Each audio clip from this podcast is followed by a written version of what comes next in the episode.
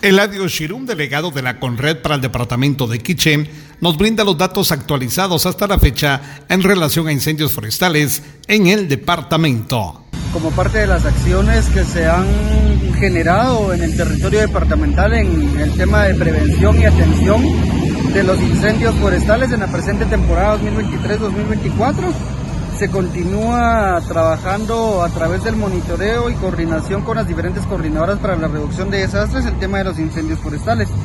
En esta oportunidad pues continúa el departamento de Quiché siendo el primer lugar a nivel departamental con un total de 16 incendios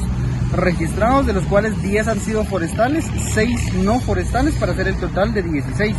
únicamente seguidos por el departamento de Zacapa con 12 incendios, de los cuales 5 han sido forestales y 7 no forestales.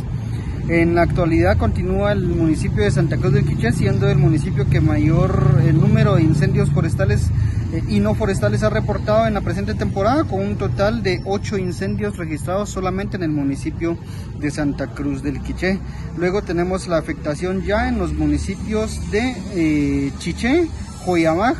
Zacualpa, eh, San Pedro Jocopilas,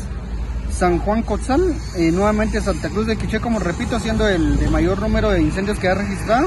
Y eh, estos serían el total de municipios que han registrado hasta la fecha incendios forestales. Desde Emisoras Unidas Quiché en el 90.3 reportó Carlos Recinos, primera en noticias, primera en deportes.